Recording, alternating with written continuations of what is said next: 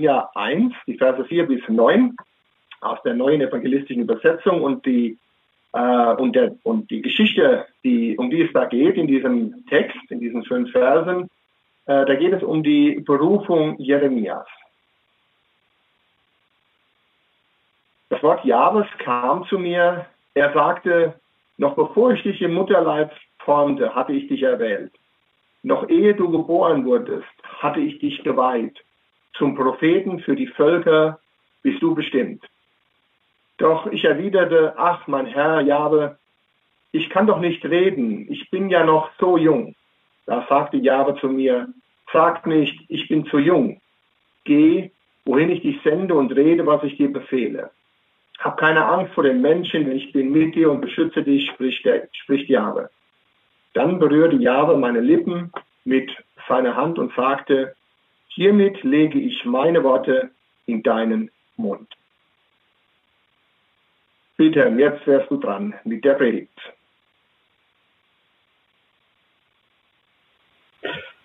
Ja.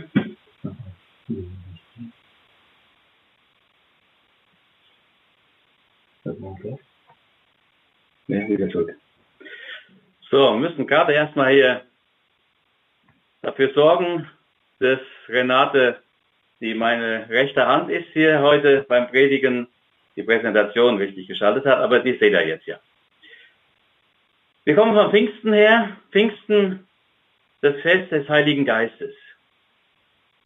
Und ich möchte heute mit euch über ein großes Wunder nachdenken, das der Heilige Geist in unserer Mitte tut, dessen wir uns aber, wie ich meine, viel zu wenig bewusst sind.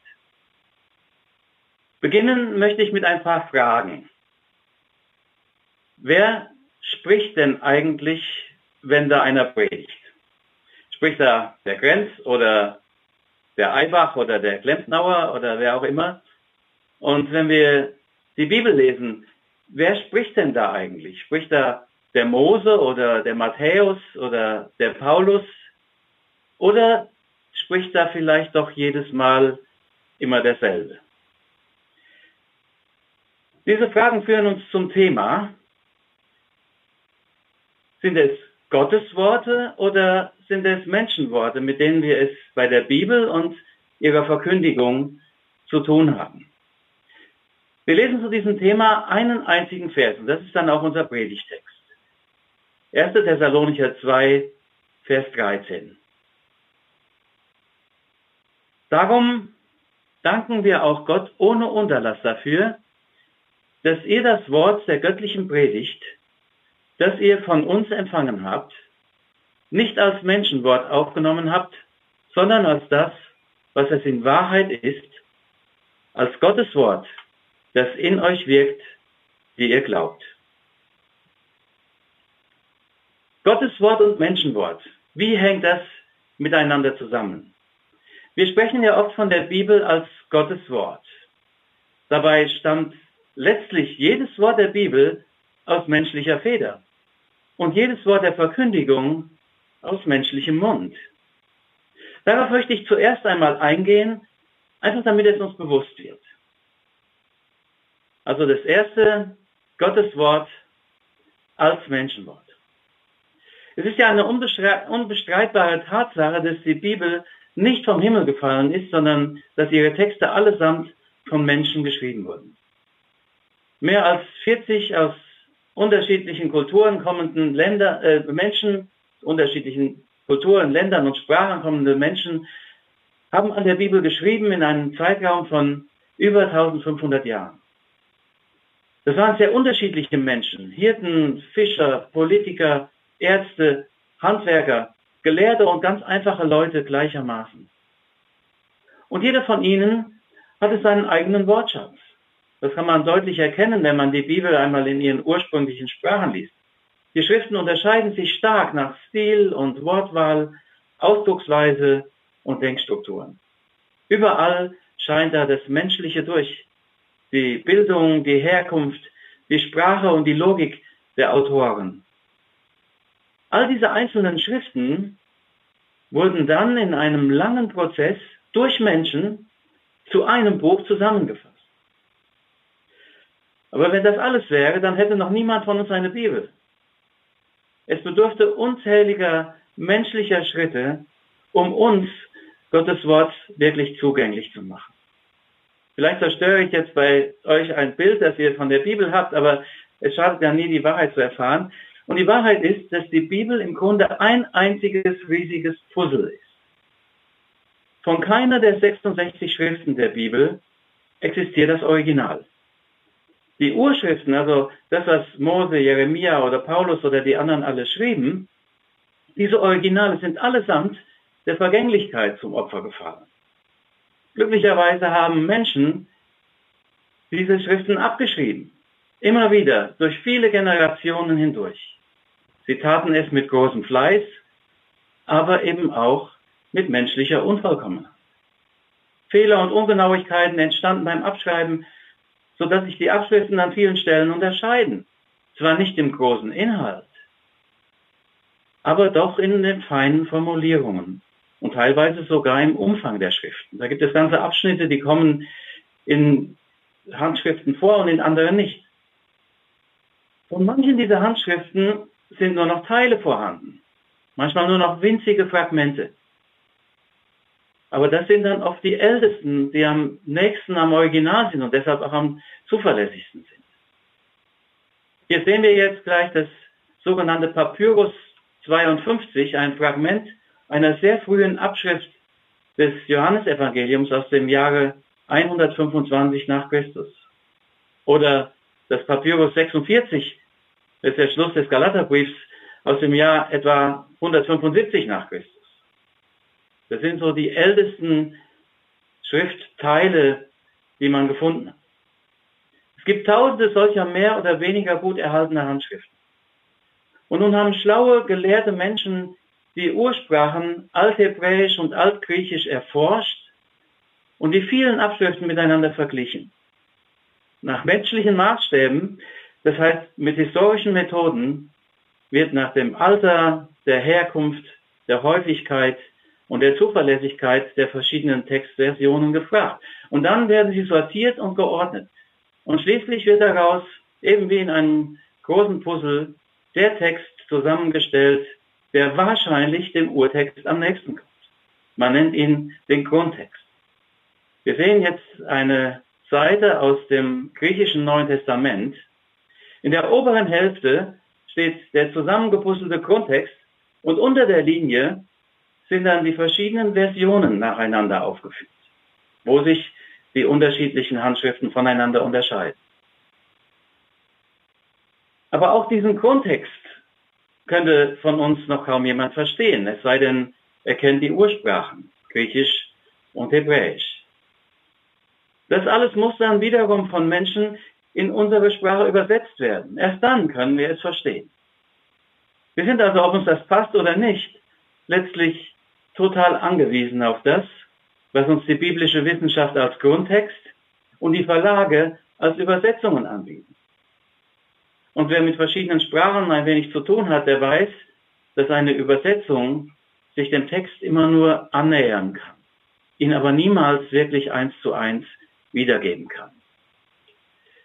Wir kennen das aus Wörterbüchern, dass es für ein Wort in der einen Sprache oft mehrere mögliche Wörter in der anderen Sprache gibt. Und so gibt es eben auch mehrere mögliche Übersetzungen. Wenn man die Bibel nun von dieser menschlichen Seite her dann erscheint es fast unmöglich, dass Gott durch dieses Buch überhaupt noch zu Wort kommt. Ist da nicht schon längst vieles verfälscht, ehe es bei uns ankommt? Woher kann ich denn wissen, ob das, was ich in meiner Bibelübersetzung lese, wirklich das ist, was Gott sagen wollte? Und warum macht Gott eigentlich diesen Umweg über so viele menschliche Stationen und redet nicht einfach direkt zu uns? Dem versuchen wir nun im zweiten Punkt auf die Spur zu kommen. Zweitens also Gottes Wort, ich habe es mal so ausgedrückt, als entäußertes Wort. Gott will ja nicht nur reden, sondern er will auch verstanden werden. Natürlich könnte er das durch den Heiligen Geist in jedem einzelnen Menschen durch Visionen oder Träume bewirken. Aber er hat sich für einen anderen Weg entschieden, nämlich für ein verbindliches Dokument, das für alle gilt. Und dazu musste er sich ganz auf unsere Ebene herablassen. Johannes sagt in seinem Evangelium, Kapitel 1, Vers 14, das Wort wurde Fleisch. Das bezieht sich zwar im Zusammenhang auf die Menschwerdung Jesu, aber im Hinblick auf Gottes Wort bedeutet das, Gott musste seine ewige Botschaft in begrenzte menschliche Worte fassen. Sein vollkommenes Wort musste übertragen werden in menschliche Worte, die von Natur aus unvollkommen und leicht missverständlich sind. Genauso wie er in Jesus ganz zum Menschen wurde und dadurch sehr vieles von seinem göttlichen Wesen ablegte, so musste sein Wort ganz zum Menschenwort werden. In Philippa 2 sagt Paulus im Hinblick auf die Menschwerdung Jesu, Gott entäußerte sich selbst. Wörtlich steht da eigentlich, er entleerte sich selbst, so wie man ein Gefäß ausschüttet. Und genau das geschah auch mit Gottes ewigem Wort. Er entäußerte sich selbst. Nun, was bedeutet das konkret? Von den vielen tausend Sprachen der Welt musste Gott eine auswählen, also tatsächlich waren es ja zwei, Althebräisch und Altgriechisch. Und er konnte dann eben auch nur die Menschen erreichen, die zu diesem Sprach- und Kulturkreis mit seinen Gewohnheiten, Denkstrukturen und Verhaltensmustern gehörten. Er musste auch in einer bestimmten Zeitepoche dieses Schriftstück, dieses Dokument, das er verfassen lassen wollte, verwirklichen. Das alles musste geschehen in einer bestimmten Zeitepoche. Obwohl sich doch Sprache und Kultur und Denkmuster und Lebensweisen ständig verändern. Gott wurde Mensch, als die Zeit erfüllt war, so sagt es Paulus im Galaterbrief. Er wurde ein Kind seiner Zeit. Und genauso wurde sein Wort zu einem Wort seiner Zeit. Aber das bringt eben mit sich, dass dieses Wort all den Menschen, die nicht zum Kreis der ursprünglichen Adressaten gehören, zunächst einmal fremd ist. Für uns heißt das, als Gottes Wort zum Menschenwort wurde, da geschah das nicht in deutscher Sprache, nicht in der mitteleuropäischen Kultur und auch nicht im 21. Jahrhundert, sondern in uns fremden Sprachen, Kulturen und Zeiten. Das müssen wir uns erstmal bewusst machen. Wir sind darauf angewiesen, dass sich Menschen mit diesen Sprachen, Kulturen und Zeiten beschäftigen und dann alles in unsere Sprache, Kultur und Zeit übertragen. Aber wie kann denn dann die Zuverlässigkeit gewährleistet? Wie kann denn bei all dem Menschlichen trotzdem Gott zu uns reden? Nun, das ist genau das Wunder, von dem ich anfangs sprach. Und dieses Wunder tut Gott durch seinen Heiligen Geist. Also drittens, Gottes Wort und Gottes Geist. Ich möchte das, was hier geschieht, an einem Vorgang verdeutlichen, den wir alle kennen. Es wird ein bisschen technisch. Bei einem modernen Festnetztelefon werden ja nicht die Worte des Sprechers eins zu eins durch die Telefonleitung geschickt, sondern sie werden digitalisiert. Das heißt, im Gerät in elektrische, in elektronische Impulse umgewandelt und als solche versendet. In der digitalen Welt, da gibt es nur Nullen und Einsen. Keine Wörter, keine Sätze, keine Dynamik in Lautstärke und Tonhöhe, nur Nullen und Einsen. Und in dieser ungeheuer reduzierten Form läuft das Ganze nun durch das Netz und gelangt so zum Empfangsgerät. Dort werden diese elektronischen Daten dann wieder in akustische Signale umgewandelt und der Hörer erkennt plötzlich wieder die Stimme des Sprechers, versteht seine Worte und kann sogar durch die Betonung seine Emotionen erahnen. Das funktioniert aber nur, wenn beide Geräte die richtige Software haben. Wenn der Code, durch den die Worte des Sprechers digitalisiert, also verschlüsselt werden, dann auch beim Hörer diese verschlüsselten Signale wieder entschlüsselt. Aber dazwischen ist alles auf Nullen und Einsen reduziert. Ähnlich haben wir es uns mit Gottes Wort vorzustellen. Nur in ungeheuer reduzierter Form konnte es überhaupt transportiert werden, nämlich als Menschenwort. Der Heilige Geist sorgte sozusagen als göttliche Codierungssoftware für die richtige Verschlüsselung. Und so machte sich Gottes Wort in reduzierter Form als Menschenwort auf die Reise nicht durch das Kabelgewehr des Netzbetreibers, sondern durch die Geschichte der Welt. Als Menschenwort wurde es abgeschrieben, übersetzt, übertragen, menschlichen Unzulänglichkeiten und Ungenauigkeiten ausgesetzt, so wie menschliche Worte halt sind.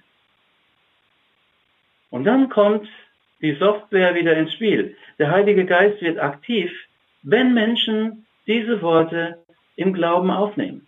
Er lässt das Menschenwort in ihren Herzen wieder zum Gotteswort werden. Und was dabei ankommt, das ist dann eben nicht nur ein reduzierter, bruchstückhafter, komprimierter Rest des ursprünglichen Gotteswortes, sondern durch den Heiligen Geist, der bei der Verschlüsselung und bei der Entschlüsselung wirksam ist, wird es am Ende als echtes, lebendiges Gotteswort empfangen, das es auch am Anfang war.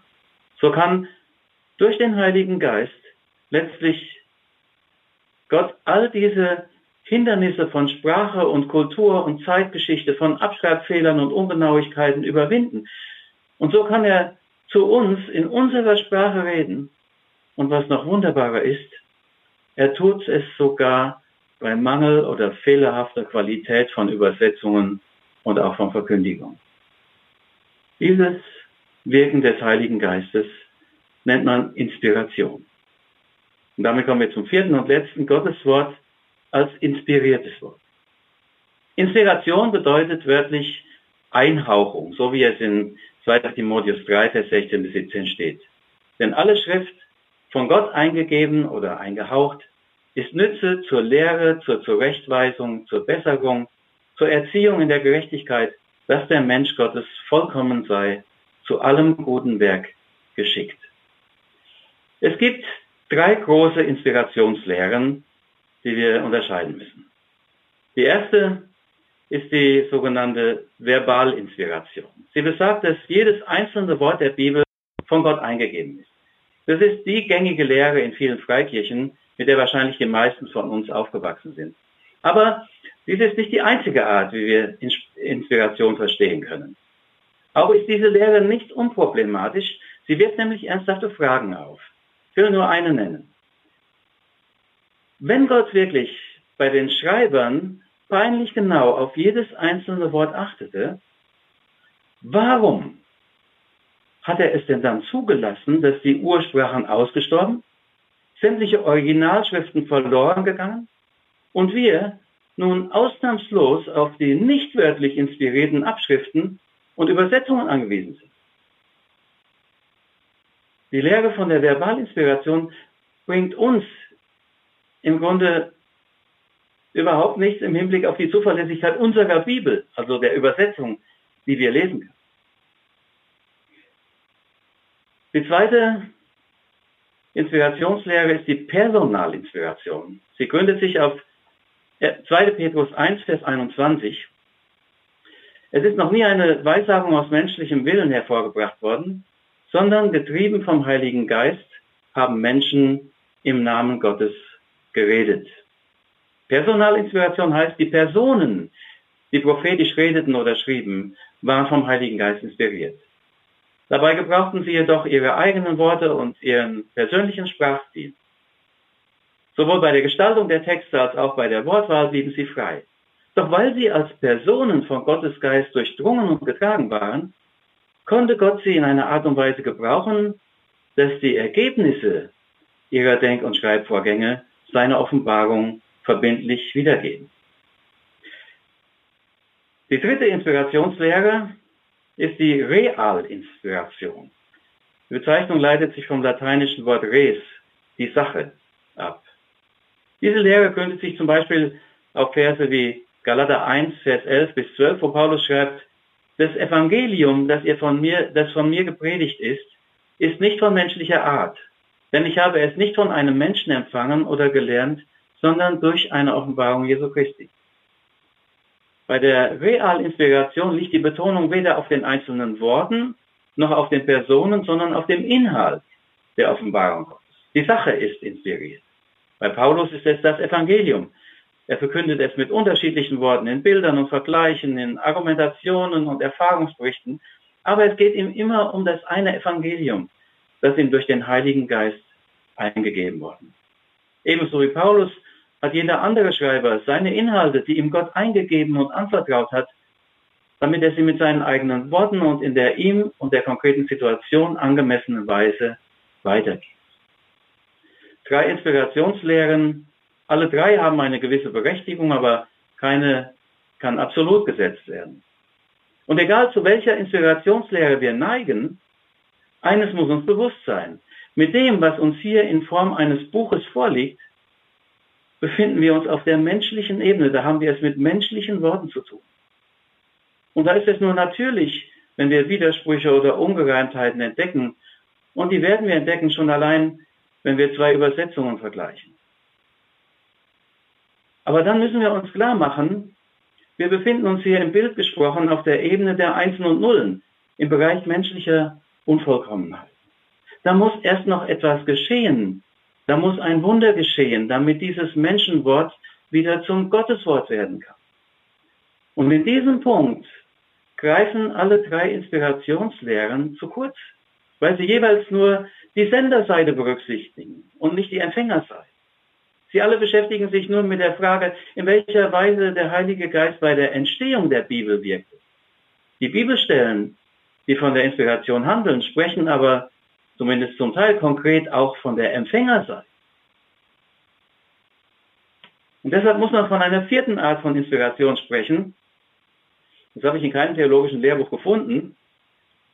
Aber das ist die Inspiration bei der Annahme, beim Empfang des Wortes. Ich nenne es mal die Rezeptionsinspiration. Rezeption ist der Empfang, die Annahme und genau darum geht es ja auch in unserem Predigtext. Und auch in 2 Timotheus 3, Vers 16 und 17. Da geht es darum, wie kommt das Wort an und was bewirkt es. Wirksam wird Gottes Wort erst da, wo sein Geist auch beim Empfang aktiv ist. Es gibt Menschen, die die ganze Bibel lesen ohne auch nur an einer einzigen Stelle persönlich berührt zu werden. Das zeigt, dass das Papier und die Buchstaben und die darin enthaltenen menschlichen Worte eben keine Wirkkraft in sich selbst haben.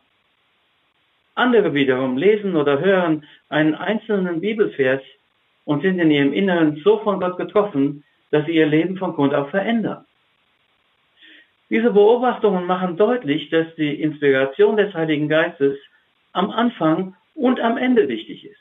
Nicht nur die Schreiber waren inspiriert, sondern auch der Leser oder Hörer muss es erleben und zulassen, dass der Heilige Geist dieses Wunder der Inspiration in ihm tut.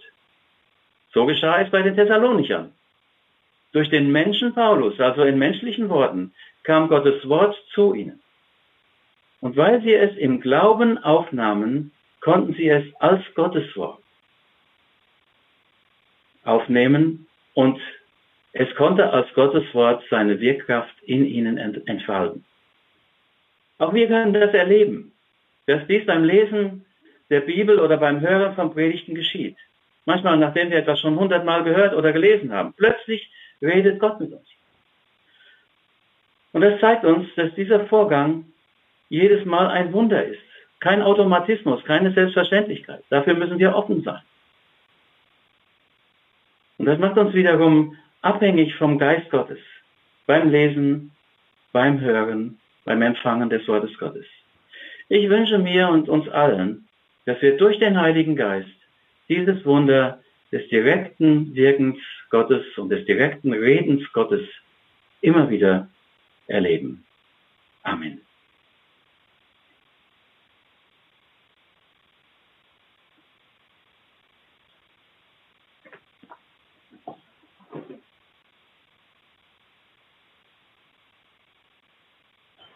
Ja, lieber Fidem, vielen Dank für diese interessanten Ausführungen zum Thema Gotteswort. Und ich bin immer wieder erstaunt darüber, wie ähm, Gott Sachen auch einfach zusammenführt. Also ich wusste ja jetzt gar nicht, dass du so unmittelbar zu Gotteswort und Menschenwort reden würdest. Aber ich habe in der Vorbereitung jetzt zum Abendmahl ähm, auch was Interessantes gemacht, ähm, was ja vielleicht sowas auch so ein bisschen widerspiegelt. Man überlegt ja immer, wenn man so sich dem Abendmahl nähert oder das Abendmahl eben entsprechend plant, ähm, was kann man noch mitgeben? Und ähm, ich habe da in diesem Zusammenhang ähm, mir das Abendmahl mal in den vier unterschiedlichen ähm, Evangelien angeschaut. Ja, also wirklich mal genau das, was du gemacht hast oder eben auch gerade so ein bisschen gesagt hast. Ja, es gibt unterschiedliche Abschriften, es gibt unterschiedliche Evangelien. Habe ich mir das Evangelium, ähm, ähm, das Passafest und das Abendmahl mal angeschaut in allen vier Evangelien. Und ich habe ähm, das mal zusammengeschrieben in ganz besonderem Fokus auf Judas. Und ähm, das, was ich euch jetzt vorlesen möchte, das ist ähm, eine Zusammenfassung der drei äh, oder der vier äh, Berichte aus den Evangelien, wie das Abendmahl sich eben entsprechend ähm, abgespielt hat, das letzte Abendmahl.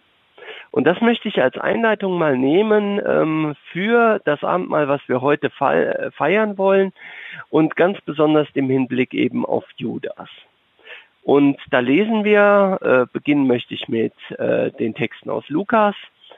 Als die Stunde für das Passamal gekommen war, nahm Jesus mit den Aposteln an der Festtafel Platz. Wie sehr habe ich mich danach gesehnt, mit euch dieses Passamal zu essen, bevor ich leiden muss, sagte er. Ihr sollt wissen, ich werde dieses Passamal erst wieder im Reich Gottes mit euch feiern. Dann hat sich erfüllt, wofür das Fest jetzt nur ein Zeichen ist. Jesus nahm einen Becher Wein, sprach das Dankgebet und sagte, nehmt diesen Becher und trinkt alle daraus. Das kennen wir ja aus den Einleitungsworten, die wir immer lesen. Ich sage euch, von jetzt an werde ich keinen Wein mehr trinken, bis Gottes Reich gekommen ist. Dann nahm er ein Brot, er dankte Gott dafür, brach es in Stücke und gab es ihnen mit den Worten, das ist mein Leib, der für euch hingegeben wird. Feiert dieses Mal immer wieder und denkt daran, was ich für euch getan habe, so oft ihr dieses Brot esst. Ebenso nahm er nach dem Essen den Becher mit Wein, reichte ihn den Jüngern und sagte, dieser Becher ist der neue Bund zwischen Gott und euch, der durch mein Blut besiegelt wird. Er wird zur Vergebung eurer Sünden vergossen. Aber euch muss klar sein, hier mit mir am Tisch ist der Mann, der mich verrät. Der Menschensohn muss zwar sterben, wie es ihm von Gott bestimmt ist, aber wehe seinem Verräter. Und jetzt wechsle ich in den Text aus Johannes, da lesen wir dann weiter, die Jünger sahen sich Fragen an und rätselten, wen er meinte.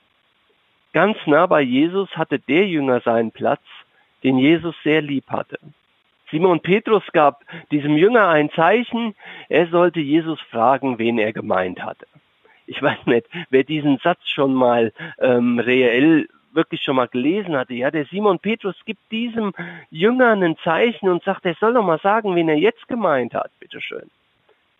Und da beugte sich der Jünger, ähm, da beugte der Jünger sich zu Jesus hinüber und fragte, Herr, wer von uns ist es? Und Jesus antwortete ihm, es ist der, dem ich das Stück Brot geben werde, das ich jetzt in die Schüssel eintauche. Darauf tauchte er das Boot ein und gab es Judas, dem Sohn von Simon Iskariot. Jetzt wechsle ich in den Text aus Matthäus, und da lesen wir dann, Judas, der ihn später verraten würde, fragte, wie die anderen auch, Rabbi, ich bin es doch nicht etwa. Da antwortete ihm Jesus, doch du bist es. Und dann wieder in Johannes, sobald Judas das Boot genommen hatte, kam, bekam Satan ihn ganz in seine Gewalt. Beeile dich und erledige bald, was du tun willst, forderte Jesus ihn auf. Nachdem Judas das Boot genommen hatte, eilte er hinaus. Es war Nacht. Ich muss euch sagen, bei dieser Vorbereitung auf dieses Abendmahl, diese Zusammensetzung, die hat mich ganz neu geflasht. Warum hat die mich ganz neu geflasht? Weil Judas von Anfang an dabei ist bei diesem Abendmahl. Und Jesus eröffnet dieses Abendmahl mit den Worten, ich habe herzlich verlangt, mit euch allen dieses Abendmahl teilzunehmen. Auch mit Judas. Auch Judas war mit dabei. Und auch Judas war derjenige, wo Jesus sagt, mit dir will ich Gemeinschaft haben. Und das hat mich wirklich beeindruckt, weil ich gedacht habe, dieser Judas ist ein Sünder. Ein Sünder, ein fehlerhafter Mensch. Und dieses Wort, was Jesus uns eben entsprechend sagt, das gilt für uns, die wir hier heute Morgen zusammen sind, genauso. Ihn hat herzlich verlangt, mit uns Gemeinschaft zu haben, mit uns als Sünder. Und die Frage ist halt, wie geht es weiter? Und ich lese hier aus diesem Wort, dass Jesus alle eingeladen hat. Die Sünder, die, die ihm nachfolgen, alle eingeladen hat, an diesem Abendmahl teilzunehmen. Weil es erstmal klar macht, ja, dass Jesus die Menschen liebt, so wie sie sind. Ganz klar, es kommt noch eine Sonder- oder ein Wort dabei, deshalb habe ich das auch nicht ausgelassen. Wehe dem, der den Sohn verrät. Ja, das heißt, für Judas wird da nochmal eine ganz spezielle Warnung eben ausgesprochen. Das hat, denke ich, für uns jetzt so keine unmittelbare Relevanz. Aber ich fand das doch so bezeichnend, ja, dass Jesus das hier sagt. Er will Gemeinschaft mit uns haben. Und das will er jetzt haben, in diesem Abendmahl. Auch heute Morgen mit uns allen will Gott diese Gemeinschaft haben. Und die Frage ist, was machen wir damit? Was machen wir damit? Fragen wir auch so scheinheilig, wie Judas das eben getan hat. Bin ich es etwa?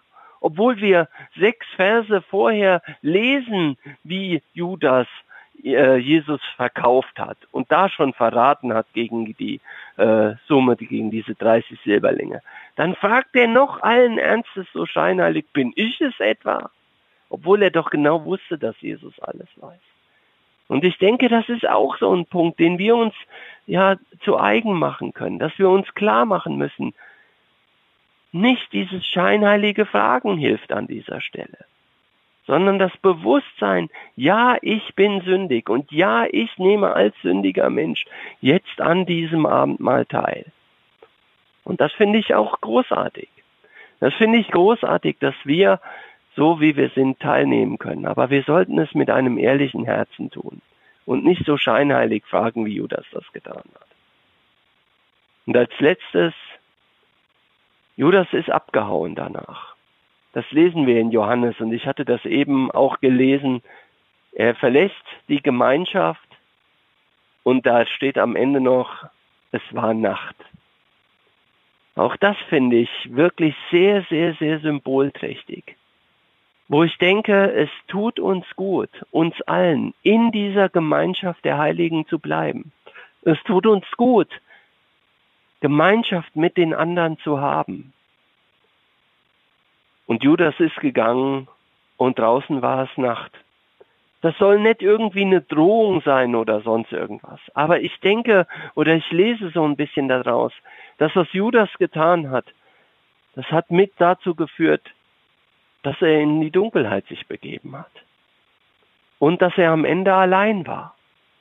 Und ihr wisst, wie das mit Judas weitergegangen ist. Aber das finde ich auch eindrucksvoll und einfach auch als mutmachenden Satz für uns jetzt. Bleibt in der Gemeinschaft. Lasst uns dieses Abendmahl wirklich als Gemeinschaft zusammen feiern. So wie wir das jetzt tun wollen. Und Bevor wir das machen, möchte ich noch beten und ähm, Danke sagen, dass wir dieses Abendmahl feiern können.